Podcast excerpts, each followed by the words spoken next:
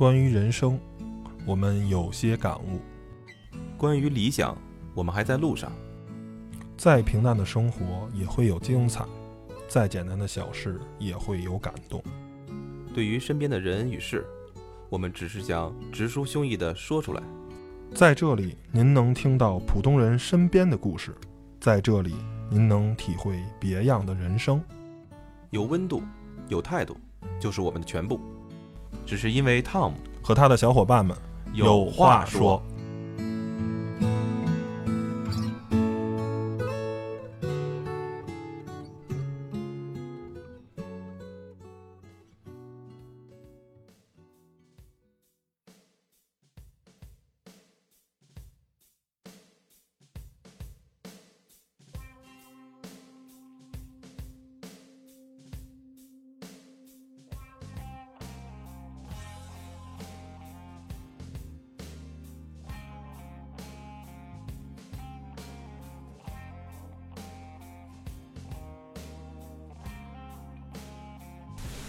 Hello，大家好，您现在收听的是汤小电台，汤小有话说，我是 Tom。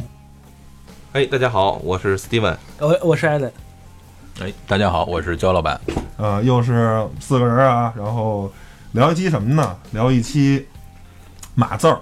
这期话题其实还来的挺突然的，本来有一期别的话题，但是刚才在节目之前呢，我们几个人在这儿呃想这个选题啊，来沟通的时候，呃，听闻大齐有一个鸿篇巨著啊、大概得三百页，然后呢，算了算字儿呢，怎么多则三十万字儿，少则也得二十万字儿。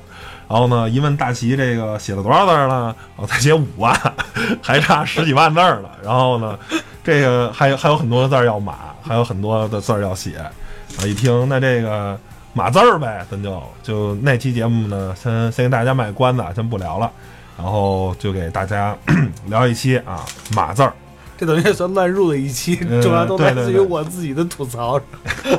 这个其实啊，码字儿这事儿啊，原来咱们不是码，原来是写字儿。嗯，从小儿呃几年级开始写作文，我还真忘了。咱咱焦掌柜有印象，从几年级开始咱写作文？是二三年级，二三年级，二三年级差不多就写，一般是好像感觉你那字儿能认个一两千了，是不是？那算就是日记吧？感觉是不是日记或者周记啊？不是就是一礼拜写一篇的那种。对对对，反正就有作文了，好像当时啊，感觉好像两百字儿、三百字儿，嗯就当时觉得写个两三百字儿啊，是一特别痛苦的事儿。你你也没有故事，你想你一个六七岁、七八岁的孩子，然后一般就是什么我的爸爸、我的妈妈啊、我的同学，我的老师然后什么春天、秋天、夏天什么的，就感觉就反正一般的写的这个话题一般都是这个。然后呢，能当时后来啊，就噩梦啊就开始，大概是三四年级、四五年级的时候就是什么六百字儿作文，什么八百字作文、四百字作文、命题作文什么什么，或者给你几幅画啊看，开始就那时候啊，我可能就是从那时候就鉴定了我今后的能当编辑这事儿，我就比较能编，就是我从那时候我就我就确定了我跑题王的思路，对特别能跑，特别四十分拿十分。思月，思维和思月，思维特别跳跃，简称思月。不上跳就是。吕总呢？吕总怎么样？呢哎，我嗯，我小学写作文其实还行，我自己感觉还行啊。然后每次也是能编那块儿的呗。哎，不是语文考试也还不错，然后但是也是有一种紧迫感，因为我觉得现在可能已经意识到这个问题了。我觉得咱们可能都有这种，小学时候就写什么好人好事儿是吧？那种八百字儿的作文，嗯，呃，写再小的时候可能就记不住了，但是那时候你说八百字的作八百八百字儿作文，让你一个小时，那个在语文嗯考试可能两个半小时，编起来也挺费劲的。那时候可能想了很多的题目啊、可能性啊，然后特假。现在想想那种作文特别假。呃，但是现在刚才我说了啊，刚才现在可能没有这种感受了。我觉得因为现在经历的事儿多了，然后呢，你可以跟大家分享的东西也渐渐的多了。我觉得你写起来可能就没那么费劲了。有时候这个题目你确实是有深有感触，就像咱们做节目一样，这个事儿你就知道，那说呗，是吧？你就写呗。呃，但是呢，里边又除了把这个事情说说清楚之外，你还得有一个一些文笔好。那文笔好呢，我觉得这就只能是问问焦掌柜了，是不是？又来了，好好不容易好不容易做期节目就给我挖坑，下回看来是不能再来了啊！对，焦掌柜也是当年也是啊，也就跟我们也是一块儿上过学，是这是是当当年也算是文艺小青年啊，对对对，那焦老板也说说，就是当年你觉得这个，当然咱们一块儿上过学啊，嗯。然后也重新说，你觉得在上学的时候，你觉得写东西困难不困难？啊？呃，其实也不怎么困难吧，就是抄呗。啊，因为我们都是文科生，啊，我没想到 Steven 接这句啊。我记得原来上学的时候，一就是找几个句式嘛，一套就 OK 了。嗯而且一般的分析一下老师的心理，不就是看开头看结尾嘛？把开头写的宏大一点儿，把结尾写的牛叉一点儿，怎么个然后宏大？然后这个非常的有道理。你想想，一个班四十个学生，每个人写四百字作文，你想老师要判四十篇作文，他能一句一句仔细看吗？我个人认为啊，也是一目十行，是吧？嗯，所以，对，就看。那可是为什么我这错边的字儿每次老师挑的特准呢？我觉得看我作文看的都特仔细，因为那老师错别字一扎眼，你知道吗？一目十行就正好就落扎在这个扎在这错别字这行上了。只能在错别字上找你情了，是吧？那你要说到这个小学，不是什么小学了，要说到学生时代啊，我觉得那就不能不能脱离，就像这个论文这个东西，我觉得每个人都都面临过这个毕业论文。小小学还没写论文呢？我说我不是说小学，我说学生时代嘛，因为一个学生时代，你最起码你本科毕业，你得写个论文吧，是吧？大家应该这都经历过吧，是吧？嗯啊，那汤姆，你应该是在我们这里边最小，我觉得我真没写过论文，呃，我上那学不用写论文。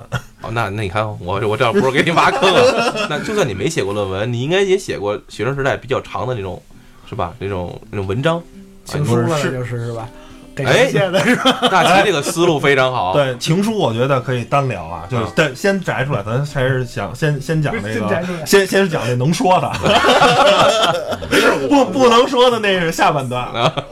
嗯然后这个呃是这样，我想想啊，我从其实写作文好像记得拿过最高的分儿，好像还真是小学吧，初中好像写作文就没有就没有那个什么了，那个好像还还是我妈辅导我的，写的好像还就是校园的秋天啊，就是非常按焦老板说了，非常宏大，是什么啊？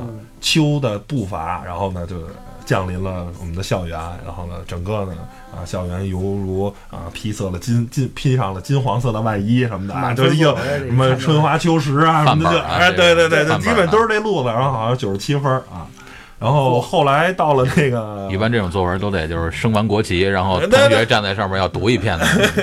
那不是还是教教教掌柜的？我教掌柜可是读过这个作文的，是吧？然后后来这个就是没事儿愿意写点东西嗯啊，就是但是那时候就已经有电脑了，就进入本期这个节目的这个码字儿哎码字儿就不是写字儿了，哎对，还还写过写过那种短篇的小说，就是几千字儿的那哟种。我那那不是发到朋友圈，不是看过，还是一个呃关于爱情的，那好像哇塞，这算爆料吗？我怎么没看过呀？关于爱情啊。对，关于一个爱情的短篇小说，大概三五千字吧。然后也也试着写过长篇小说，然后但是写到第二章就码到一万多字的时候就码不下去了，因为 因为失恋了，就编不下去了。因为主 就是主要是其实你人没有达到一定的这个层次啊，就是你看那光十几岁嘛，你你的阅历啊，我觉得不是层远远不够次的问题，完全你的经历的问题。那不能是叫什么？不是哎不能不能爱上层楼，什么强说愁是吧？这对，就是说不出来。编不下去了，就是感觉就是。真是真是就是编不下去了。嗯作为一个编辑啊，不知道不知道爱情到那个地地步该发生什么事情了，不确实不是爱情，就开始写什么军事啊，什么什么战争啊，就愿往愿愿意往这边方面写，但是发现你读的那个肚子里的墨水不够多，真的是没当过兵，主要是。对对对对对，就也是瞎写。嗯，你呢？我什么情书是吧？不是这情书那个 老让我下一个下半都说的单这摘出来的。这单摘出来，就是我我我我我应该就是论文，因为论文当时我们那时候是英文的是吧？我那那那那时候可能我就觉得写写书不是写书了，就写论文这事儿让我感觉最最最痛苦的是，因为啊，你得看很多书，就是而且呢，你还得借鉴很多东西。当然那时候不是也有一个叫什么百分之多少的一个是吧？就是查重率，你不能 copy 太多。所以那时候也，所以你要几份一块 copy 嘛，不能 copy 一份儿。哎，那个这里边就跟大家分享一下，可能有咱们听众里边有一些正在要写论文的这个朋友们啊，就是多看一些书，因为真的阅读量非常大，然后呢借鉴多借鉴一些，然后我觉得，但是还是那句话，天下文章一大抄，你把人家的观点啊，或者说要把变成自己的，而且用自己的语言去表达出来。我不建议那种啊完完全全的 copy，而且你要真的读懂你，要按大张伟的那个说法说，哎，都是歌儿，我一歌儿里边儿蹬一点儿，对就纯拼出来的。对对对对，而且其实这个东西，如果你真的理解了，是吧？你书读读读到位了，比如当时我写那篇论文的那个那个题目啊，跟大家分享一下啊，当时论母猪的产后护理是吧？呃稍微高大上一点啊，我那时候写的论文大家都不一样，我写的是那个冷战后期美国，啊，不是不是是后冷战时代，说错了，差点都忘了自己题目了。后冷战时代的那个美国的那个就是外交政策，然后呢，其实也借鉴了几本，就是一些国外的著作啊和国国内的一些分析。要写这种论文只能抄，我觉得。呃，当然它也是结合了很多当时的政治的那个，当时你是不是因为玩合金装备啊？啊不不不，当时是因为比较关注这块儿嘛，然后也正好在图书馆看到那本书《Cold War》嘛，然后那个那种，当然不是后冷战时期啊，也结合了当时的那个呃反恐的一些局势啊，中国、美国、苏联的不俄罗斯的一些关系。现在想想觉得挺自己挺厉害的，真的多少年没做码字儿的工作了。所以咱们把话题扯回来，那就是真的，我觉得当学生时代啊，你真的无所不能啊，真的。嗯为了考试过，无所不用其极。不，但是但是我我又给我另外一种感受，你知道，我突然有一种感受，就是说，其实有些事情咱们可能现在是真的没有用心去好好去钻研和去做这个事情。就像大齐，可能一会儿引出大齐要做的事情，是吧？这个就是你真正真正把自己放在一个地方，然后就踏踏实实去做这么一件事情，你能做好的。比如说，就是人的潜能一定是无限的，对只要只是你，只是你自己没有去压榨你。对，比如说，你看那时候你都你都难难以想象，我怎么能写出那么多字儿的英文的这个这个论文？结果你做到了，而且还虽然成绩一般吧，但是 OK 是吧？那那那你做到了是吧？嗯，虽然是吧，但是对于一个曾经做到过，这很重要。对，但是你现在想想，你现在想想也是一种不可能完成的任务。焦焦掌柜也一样，我们都是共有过共同经历的人，也你分享一下你的那个 文章。你当时写的啥呀？还记着吗？呃，真不记得了，不好意思。我当时那个完全就是几篇一块儿拼出来的，当时忘了应该有什么事儿，所以说没时间，但是又要应付差事。呃，说写情书主要是时 时间用在写情书上了，所以就没有时间写论大。大学已经不写情书了，大学还谁玩那么老套的东西啊？但哦是，但是哦确实就是忘了，嗯应该不是我自己写的。啊，没有，我应该审阅过。审阅 我当时应该看过，哎，这应该写的还可以。嗯嗯龙心大悦，盖过章了，最后哇，那就大齐吧。大齐现在其实是咱们这里边儿码字的这种这个压力是更大的，因为我只压力大，职业啊经验浅的，最惨的那一种。对对，但是大齐现在大家也可能经常听我们节目的朋友们也都知道，大齐现在是一个自由的职业者，然后呢，正在正在正在你谋谋划和正在书写一部巨著。是吧？这个主要的里边的，当然了，这里边是主要是一个对于以后互联网的那个什么，这个那个信息、信息以及大数据的一些方面的一些那个探讨，是吧？嗯，没有没有，就是现在不是写就是写写本书，就是那个那这个叫这个用这个 Excel 去做 BI 的这么一个就是商业智能的这么一个实施的这么一个呃工具类，也嗯不能说工具类，就是商业技能类的这么一个书。问题是关键是没写过，所以这个第一次动笔。嗯第一次动笔就是谈谈这个，从结果上来讲啊，就是谈谈感觉，感觉就是你咵开着车，然后突然间特想撒尿，然后啪堵二环上了，然后这是你写码字儿的过程的感受是吗？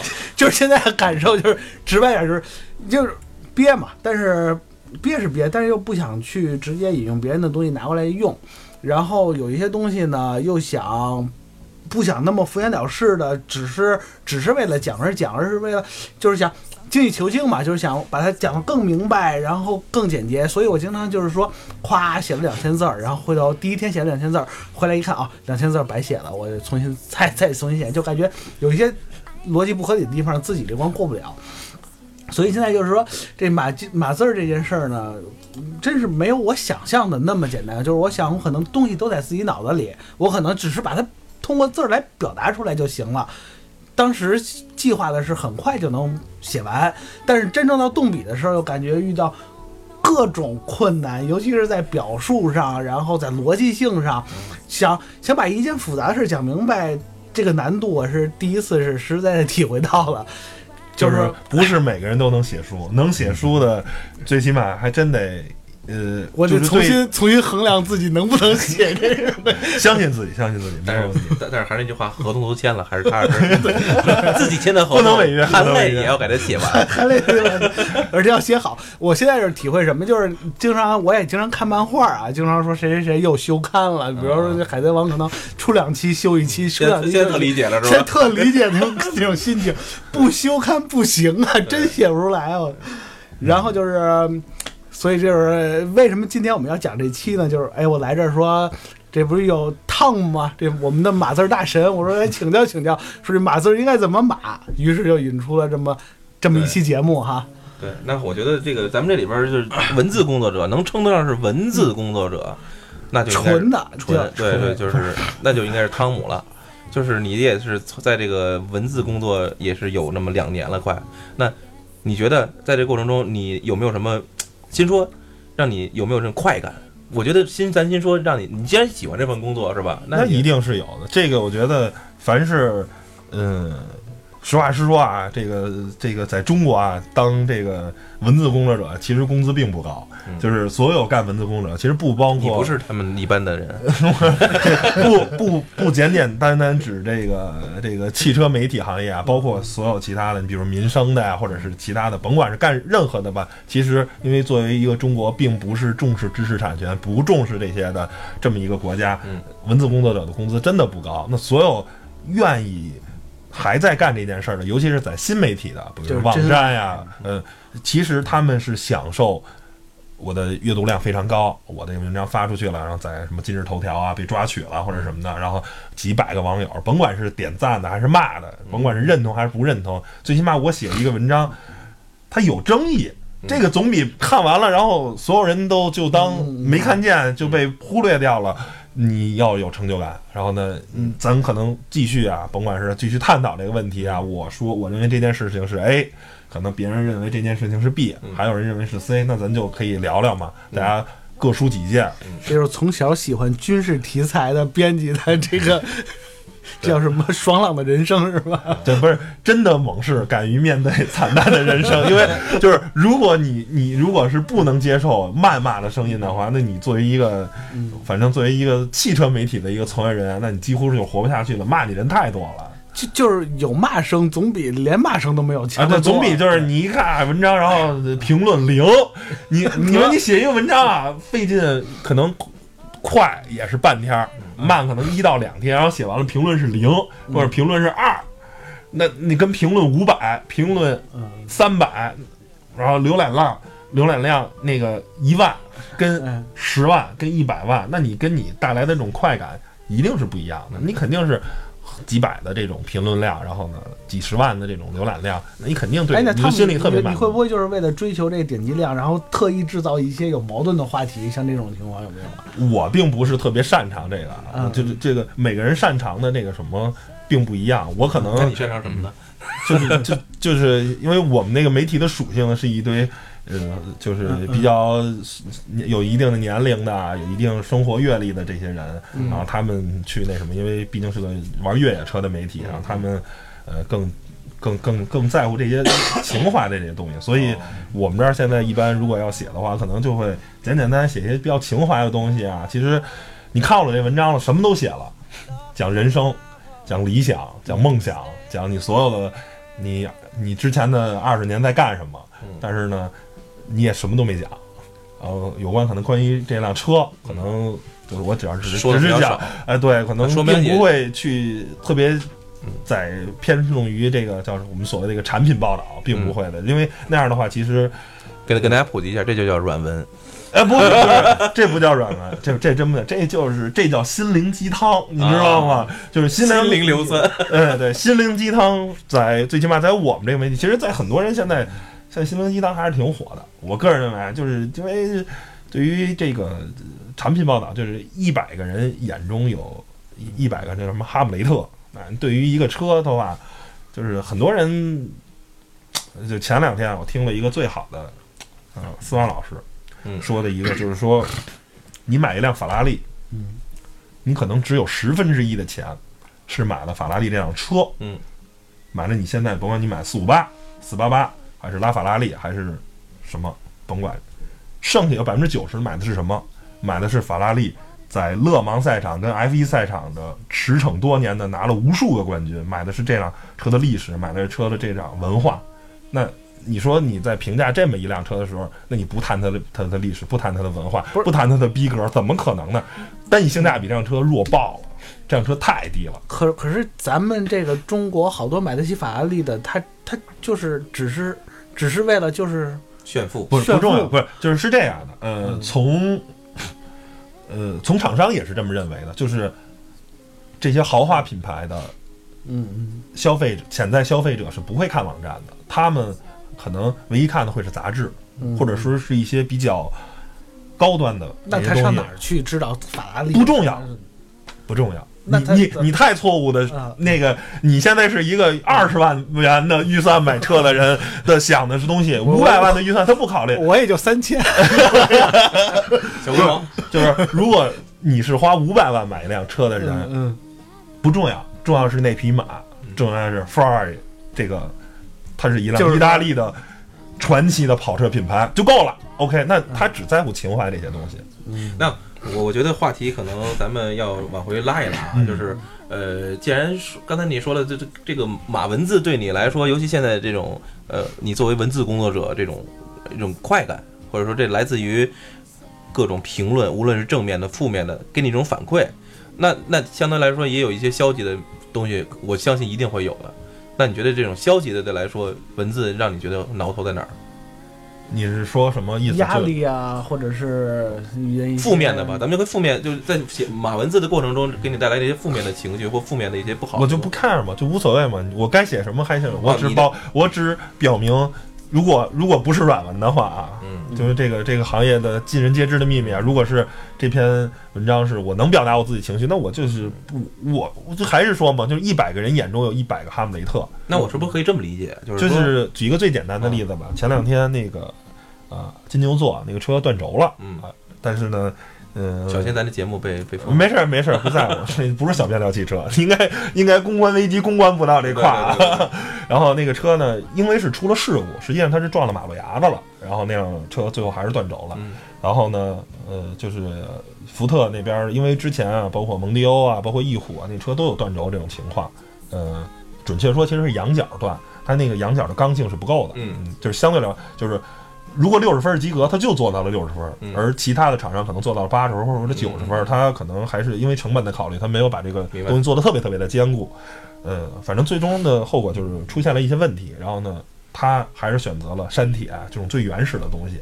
最最原始的那种方式，就是有有危机，有公关危机我就删，有公关危机我就删。嗯，呃，确实他这么做没错，但是我觉得，反正我个人认为啊，我也在朋友圈发了嘛，然后，但是我有开福特的同事嗯。就说他是他是力挺福特的，就应该公关危机就应该删，他造谣就应该删，而我认为，如果你可以拿摆事实讲道理嘛，嗯。就是我觉得在这个时代的话，没有东西是可以隐藏住的。嗯，就是这个东西，你删完了十个，然后又来了一百个，删完了一百个，又来了一千个，这个消息是以这种就是就是这种不可想象的速度在传播。那你我觉得咱就可以把这个话题引向另外一个层面了。既然从开头啊，咱们说了咱们小就学生时代的一些那个码字儿的经历啊，又说了工作的时候，甚至于大齐现在写书的这些东西，咱们我觉得更更跟更多朋友和咱们这个听众更贴切的，其实就是咱们现在两个主要的这个分享的这个，其实说白了，写东西为什么呀？表达自己情绪，表达自己的一个心路历程，表达，然后嗯，有有有一些是写日记，你可以愿意让人看见，不或不让人看见的，是吧？那现在大家两个载体，那就是微博和那个就是微信朋友圈，是吧？有时候配图啊，写一篇自己的一些感受啊，可能很短。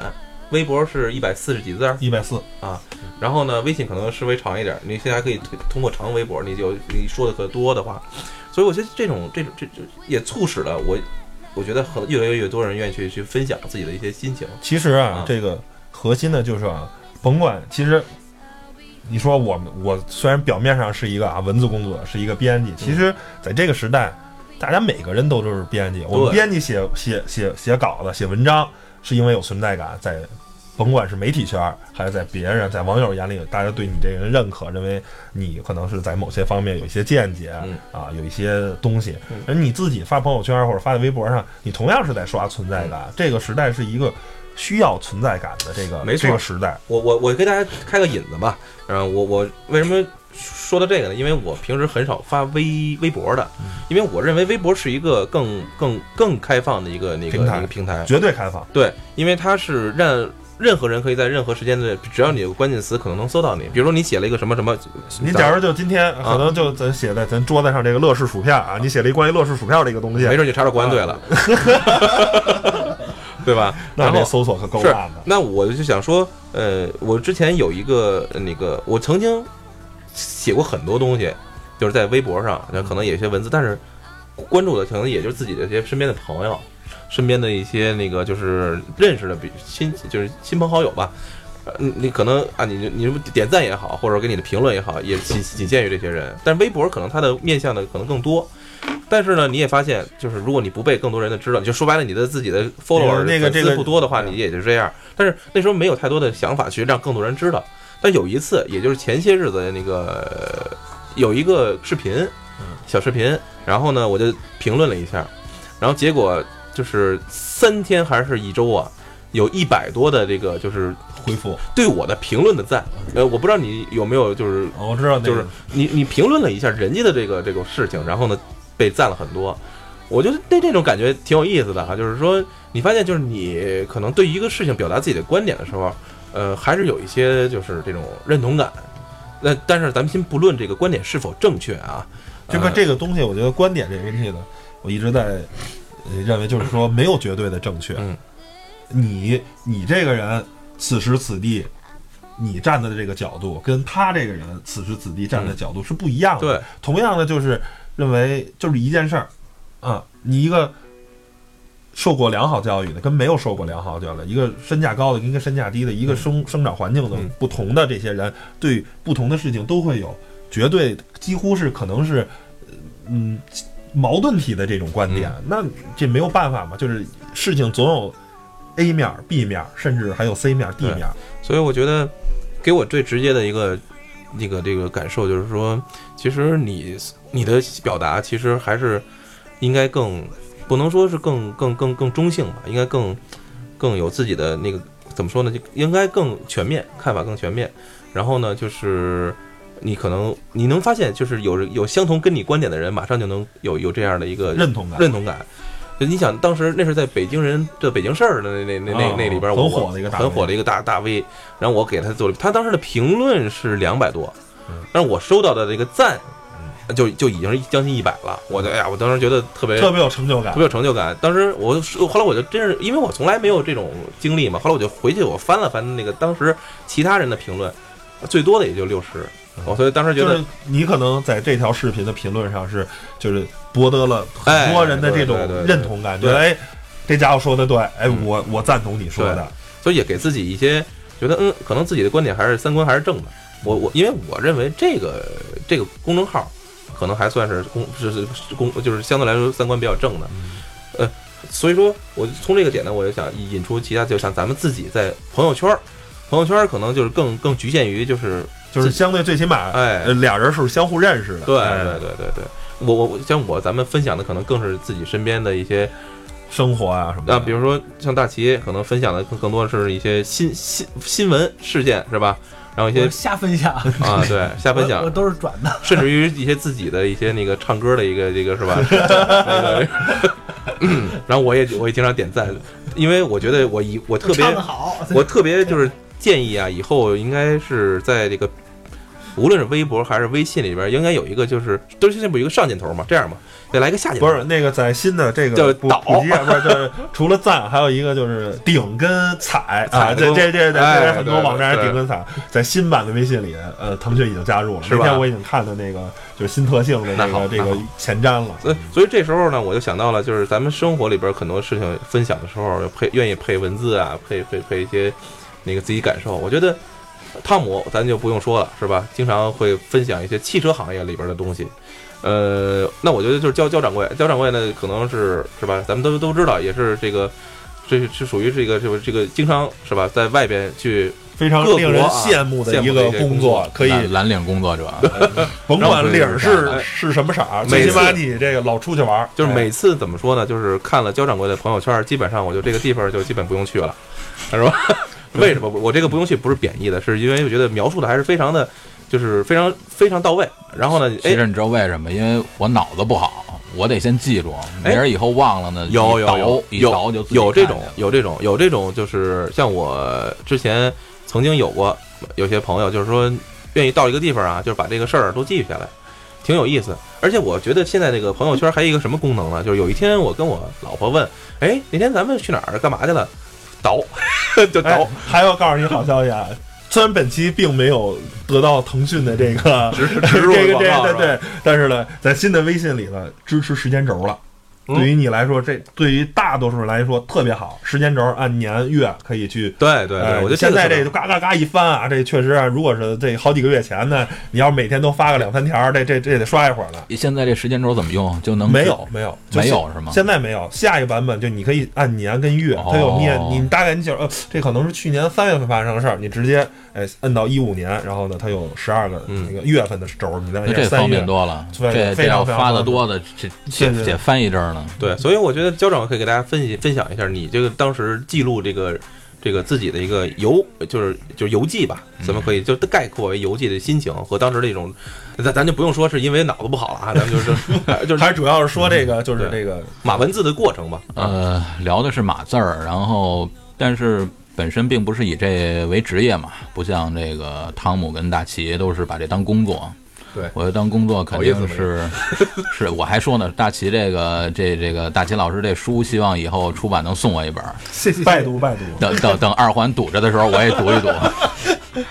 有事儿干了，呃，所以其实每个人大家都会写点东西嘛，然后但是这种写像咱普通人的写都是呃没有压力的，有想法，有各种的感觉，就写一点东西，没有压力。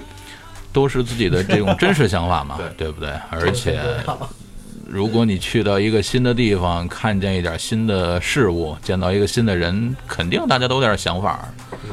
然后生活节奏又这么快，所以我觉得真的有必要每时每刻都会有各自不同的想法。嗯，而且这个我觉得就是变化太快了，记录一下没有什么不好。我觉得这个朋友圈啊，这个东西可以从某种角角度上替代了日记啊，对这种东西。你我我我今天觉得咱们的这个文眼就可以应该在这儿。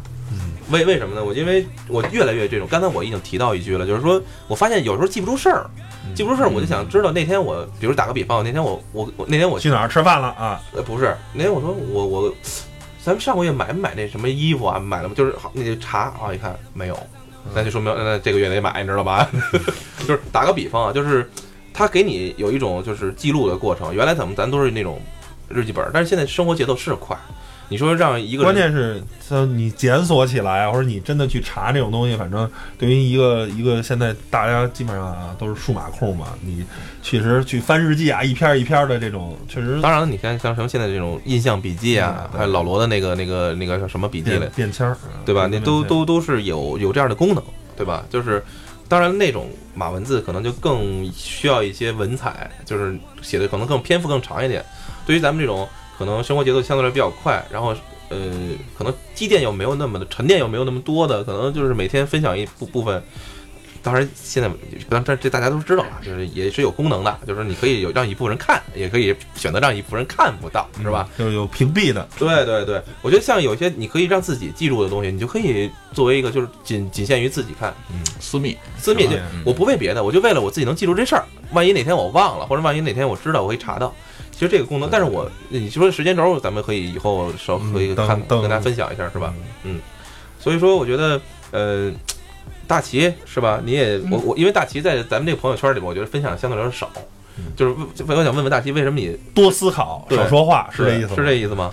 多看热闹，我是抱着看热闹心态去，这样特别不好，你知道吗？也不是，就是以前玩的还是挺多的，但最近就是渐渐的忙，对，脱离微信了，就是有时候可能好几天看一次，好几天看一次，嗯就是可能一天看好几次，那个时代已经过去了。我我觉得啊，这这就扯远了，就是一个社交平台，它肯定会有一个生命周期。然后呢，有的用户可能死忠用户，或者是对它有文有需要的用户，可能它的生命周期对于这个这个平台的生命周期就就长。而我呢，就是对这个是这个平台的依赖度相对少一点，然后现在可能走到这个生命周期的后半阶段了，所以就也分享稍微少一点。但是你说我我其实就是从小没养成那好习惯，就记录那好习惯。过去了呢就过去了，忘了怎么忘了就忘了。我就是抱着看得开的心态，所以这是人生的最高阶段 对对对对对，像我们都是想用这个微信或者微博记录一下平凡的人生。咱们啊还是在贵有这个阶段，你什么什么东西珍贵，我有什么。大齐是已经是更高兴了，贵冠胜无我没有什么，哎，我没有烦都恼，多，我没有这个，我没有那个。回家就把电视扔了。是所以说我觉得呃，现在就是感觉其实这个记录这个东西还是挺有意义的吧，是吧？我觉得是这样，就是说，呃在咱之啊，咱也有一个这个以相机为主的这个节目，对汤小莫相机，就是讲的这些胶片啊，这些相机为什么会有那么多人愿意使用胶片相机？就是其实你想想啊，你现在拍了这么多照片儿。但是可能对于你来说，你甭管是用手机拍的、用数码相机拍的，还是用单反相机拍的，甭管用任何的媒介拍的，然后呢，你这些照片可能对你的感动啊，对你这些东西都不如二十年前或者十几年前你用胶片相机。然后我现在在翻相册，一篇一篇在翻。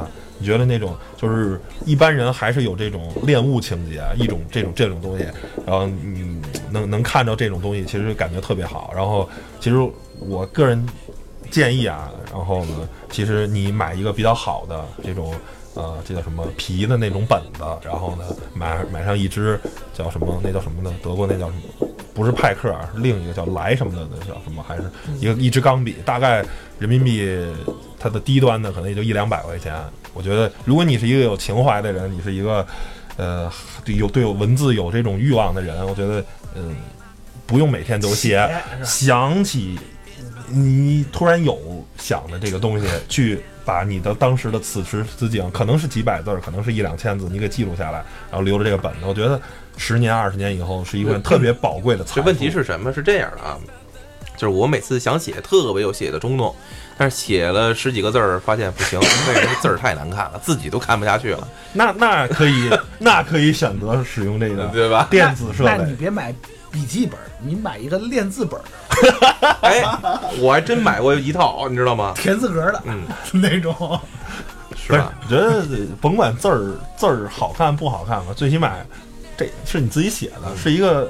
就是有时候现在我还有有时候能翻到我小小时候写的那些东西啊，记的笔记啊，或者什么，或者说能翻到呃这个在这个进入这个网络时代，进入这个数字时代，我翻我之前什么 QQ 空间呀、什么什么发的自己还那时候还博客呢，你翻你之前写那些东西，都觉得哎呀真幼稚，十六呃十八岁或者二十岁的时候真他娘的幼稚。现在想想，其实这个文字给你有的时候确实能记录当时的那个那种状态和你自己的那种心境，甚至于就是你的刚才我一说评论嘛，你可能想保持中立，可能想保持一个就是那种更更中性，但是其实人都是有这种人是有观点的，观点不可能绝对的。对，但是你可能隔了一段时间，你再看这个文字，不论是以电子形式去存在的，或者数码形式存在，或者是以纸质，纸质文菜，呃，你你你可能隔几年你都会发现，咱们稚嫩不好说，你可能觉得观点确实有一些变化，是吧？也都有一些变化。我觉得作为记录这个东西，其实挺重要的。我觉得就是一篇一篇的文章啊，一篇一篇的这些东西，其实就是你一个成长的过程，就是嗯没有人记录下你成长的过程，这一篇一篇的文章就是你一个成长的过程。所以我觉得就是现在，其实我之前做的，比如说比较多的，咱分，其实我觉得从现在咱们进入下一个阶段嘛，下一个环节就是，听说听说 还该这么一段儿，对对，该着该着，那还是该着吧。我觉得就是我跟大家分享一下，就是我写这个东西，我其实有的时候老提起笔来吧，就感觉我真的真实的想法就是那天看完《美人鱼》，我特别想跟就是在朋友圈里分享一段自己的感受。我其实我现在还能想起我当时想写什么。我说作为一个那个星爷的这个叫就是星迷吧粉丝，我必须说我这个这部电影我必须要看，而且是双手点赞。但是作为一个影迷来讲，我不得不说，啊，星爷有一些有些对对有些不让不尽人不尽如人意的东西，但是后边还想了很多东西，但是想左右权衡上下，但是觉得可能思想没有还有没有想的很很很很完整，所以就放作罢，也就没有发。然后呢，就是但是还存下来这个这个东西，呃，我觉得我觉得现在经常是这样，有有随着可能年龄增长吧，阅历的不断增加，是吧？这个就感觉有时候你话吧，越来越觉得说的机会越来越少了。但是就是这种我，但是我自己检讨啊，觉得这样其实不好。就是人别还是别想那么清楚再说，也真的别这样。就是呃，甚至于你写完之后，你给就可能因为那天那天就是我写到一半儿我就不写了，后来就这事儿也就过去了，那感那感触当时就就停滞了。呃，我就觉得其实你该说你就是把它表表达出来，然后可能你再过个十几天，再过个甚至半年再去反去反看那个东西，其实也挺有意思的。我想我想表达的其实就是说，就是不要想那么多，就是。呃，你不是你，毕竟不是那个是文字工作者，你不需要向谁去负责任，是吧？就是汤主编对，别只要别别，不要乱说哦。啊，只要不是三观太扭曲，呃，都还好。我觉得，我觉得啊哪怕三观扭曲也不要紧，你记录下来，就是往好了说，你三观哪天有时候正了的话，你还能能看到这个我三观扭曲的时候，或者你假如啊，嗯，他这人可能就是三观不正，那三观不正也有三观不正人的活法。我觉得这个东西，你认为你三观正，在一个三观不正人的眼里，他认为你三观不正，这东西只是说人跟人还是站的位置不同，嗯看的东西不同，三观哪三观？当然是你的世界观、人生观、人生观、价值观价值观呀。嗨，反正你要不拿新闻联播里播去，谁管你？这还是不是就写吧，是吧？对，有那功夫，是吧？有那有那心情。所所以说，就是现在想想，还是多多多多表达一下。而且，我觉得你看，咱们说白了，咱们是以这种呃这种谈话声音声音为作为媒介去表达。其实，在在咱们说的过程中，我们可以百分之百的跟大家跟分享，就是我们是即时的去表达，而呃咱们说说高大上点儿，就是叫脱口秀了。说句什么点儿，就是我们没得没有稿儿，你知道吧？对，但是你然后 你想你那个还欠着那个十多万字儿呢，哪有功夫写这篇今天这个码字儿这稿儿？对，但是我觉得这样就就很好，因为很因为经常我也反思过啊，原来我我跟汤姆在这种就是啊，是不是咱应该做个什么一个什么那个这个大纲啊？但是现在想想，其实没没我不用向谁负责，但是我们可能有那么多的听众，但是我我们向你负责的就是我们要表达我们及时更新，就是我们对你负责任了，你知道吗？呃这个东西别说假话是吧？说说说说说两点第一点呢，就是说这个就是为什么我们坚持用电台这种东西啊，没有呃，我们这个虽然有微博、微信都有官方平台，但是其实我们没有太多的这个原创的文字内容。嗯第一呢，是确实可能在时间方面不允许。这现代人都是有这样呃对，通病啊，因为你说实话，录一期节目用一个小时，但是我写一篇稿一个小时，可能真的敲不出来。我每一次写给汤小电台，反正那封信吧，一般都需要两到三个小时，我才能写出来。其实那个信才一千多字，两千字。你要说他不是双子座，我都不信，啊 给自己写信，你知道吗？我是汤姆写给汤小电台，这是一个人是和一和和一群主播啊，这这是两件事儿哦。对对对对对，然后呢，互博，这个互博，这个主要是确实这个，因为你一个文字呢，首先就是呃你肯定要润色，嗯，你这个说话这东西基本上过完大脑就说出来，你这那还是按照主编的要求和啊不不，这个倒不是，就是我觉得，呃首先不能有错别字儿吧，不能有逻辑上的错误吧。嗯但是你说话呢，可能有一些前言不搭后语，但是因为这是个声音的东西嘛，可能最后给大家呈现来的东西并不会那什么。第二个就是，如果我要真的想写一些东西啊，我一定要用键盘。就是说，你现在啊，人真的是有恋物的这种情节的。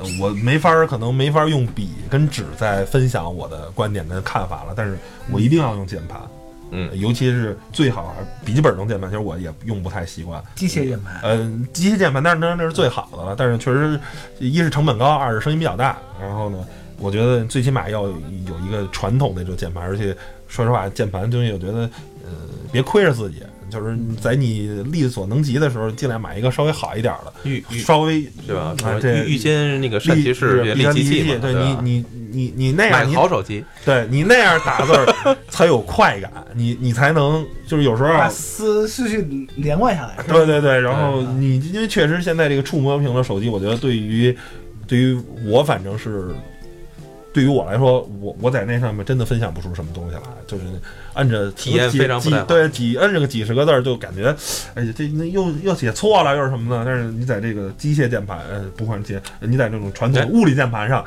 能得到这个码字儿的快感。对就人说的这字儿就是书书写的方式越来越方便，字儿就越来越多。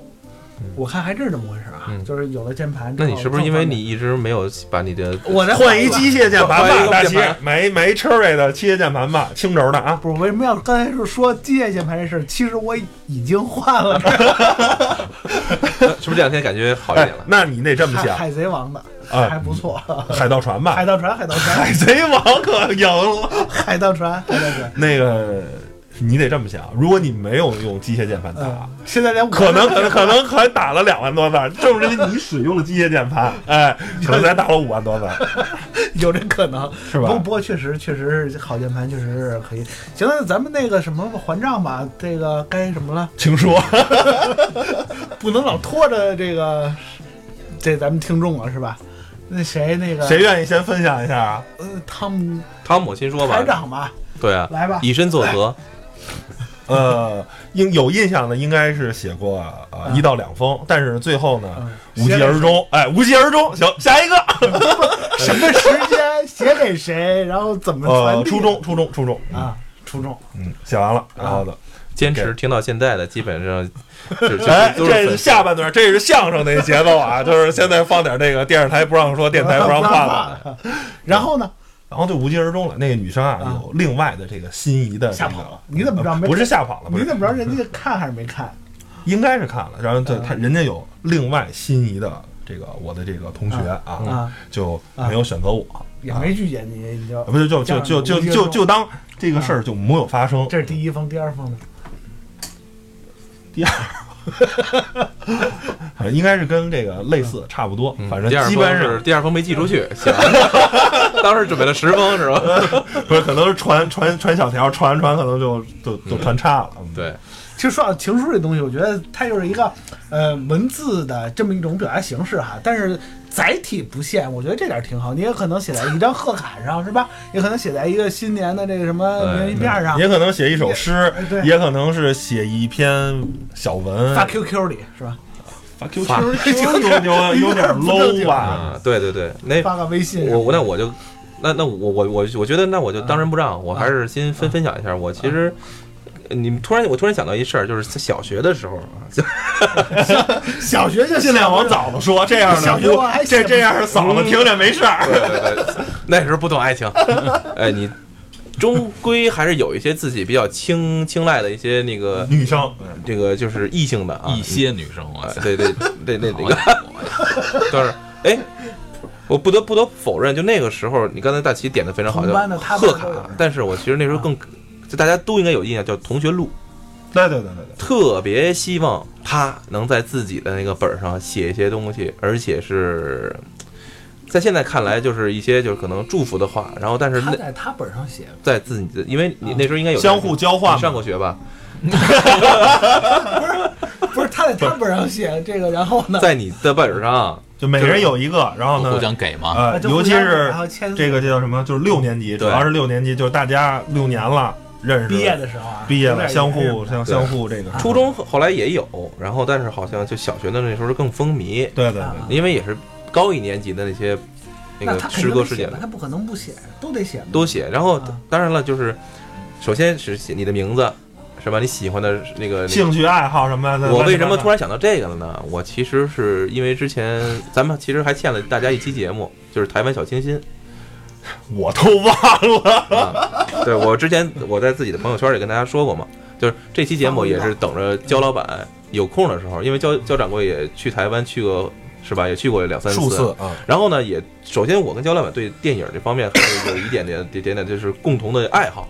没错，我是被这个吕老板带出来的。不不先先先欠着吧。对，先欠着，然后 我台一向就是挖坑，然后到时候给自己挖坑，也给节目挖坑。如果如果那个那个叫什么 River 有机会的时候，我们会把这期补上。我为什么说到这个呢？就是说，因为通过之前有一部电影叫《我的少女时代》里边，就曾经就就又有这么一个情节，是吧？他当时拿这个同学录，然后呢写当时那最喜欢的人啊，最喜欢的是，当然这这个就很那时候很隐晦啊，没有说自己喜欢人，就是啊，我希望你怎么以后以后就成长怎么样的。但是现在想想，其实就那这不是那个时候觉得就特别是一种啊，我们会反复去看这个文字，我你？这里边有个疑问啊啊，你怎么知道他写这个以后怎么怎么样，怎么怎么样？这就是说你是最喜欢的人呢？没准他那个写的最喜欢的人已经交给他最喜欢的人了。对写的，这就是相当于就有点那个那种猜测是吗？对，就是其实你你给人家的让人写的时候，你是一种期待，是吧？你给嗯他给你的时候，你也会写这些东西，可能你也有一些嗯终于有些表达的这种欲望在里边。我觉得那是我在这方面可能是挺有感触的吧。就当时自己可能也特别盼着能把他的这个本儿拿过来，让我写一些东西，但是也。我刚才也说了，他写完之后，那也他们和他们写完之后，可能也非常真实的去翻看，是吧？啊，写什么了？真的记不住了，真的记不住了。因为大意呢？就是说我希望你能够嗯好人卡，你是个好人，但是我们不合适。当然不可能是跟你的这种状态一样，我们那时候更更加稚嫩，更加的那叫什么呃，更加的那种内敛，是吧？啊，连这话都不说是吧？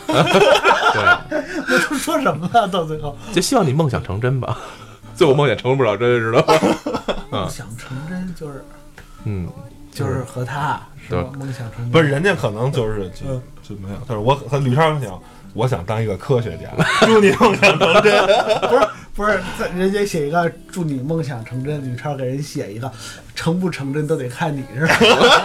哎呀，非常隐晦。哎，如果如果当时有你们这个脑子吧，我估计早就成了。班花班花校花早就拿下。对对对对，到底行啊那那就我我这块过了，就该不是这江老板，我呃，要垫底儿，要垫底儿，我看出来了，要压轴。要爆个大的。准备爆大料啊！没事我我以前还真是记记不得了，脑子不好。但是我记得写过两封，但是也是应该没没发出去，没发出去，后来就就就就就无疾而终了就无疾而终了吧。那咱把那些内容时间什么分享一下。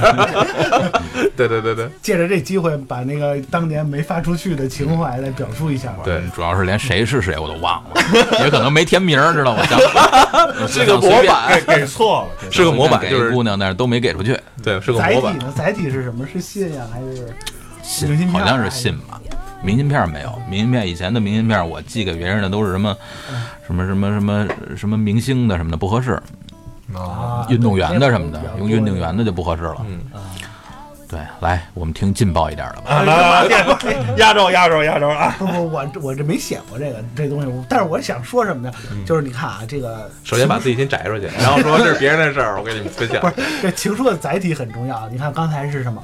啪，这个明信片啊，什么同学录啊，嗯这是哎小学生、中学生写给小学生、中学生的，啊是吧？然后咵一篇大论啊，嗯嗯纸啊，然后装在那个信封里啊，这应该是同事之间的，或者是成人写给成人的，是吧？